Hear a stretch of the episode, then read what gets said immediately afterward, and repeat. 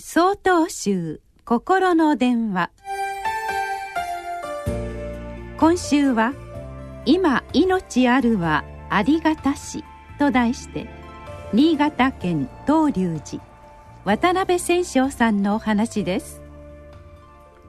8月15日は終戦記念日です。戦後67年が経ちその記憶も薄れてきていますが大切な夫や家族を失いながらその苦しみを乗り越えてたくましく生きてこられた方がいらっしゃいます。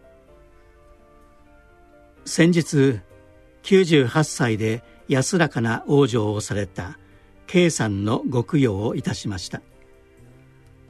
夫は2歳の長男と生まれたばかりの次男を置いて昭和12年10月に日中戦争で戦死されたそうです。以来75年間実家を頼りにしながら2人のお子さんを育て孫ひ孫やしゃごにも恵まれました。通夜の折挨拶をされたお孫さんが「おばあちゃんは生活が苦しい中でも父を育ててくれました」そのおかげで今の私たちがおります。いつも元気で畑仕事や山菜採りに精を出していたおばあちゃんに心から感謝していますとおっしゃっていました。それを聞いていて相田光夫さんの「自分の番」という詩が思い浮かびました。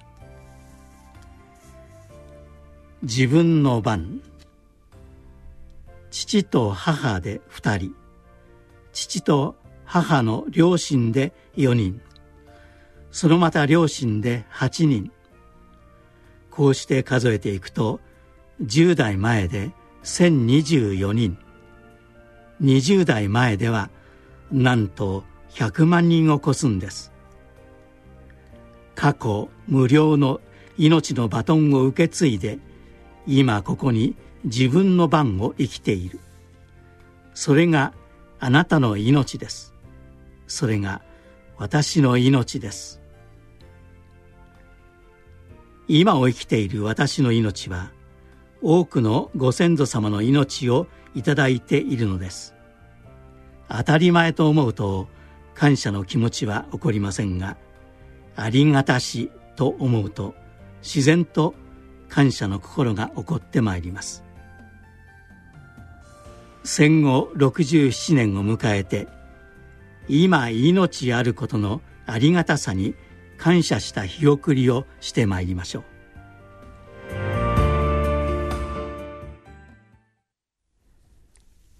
8月21日よりお話が変わります。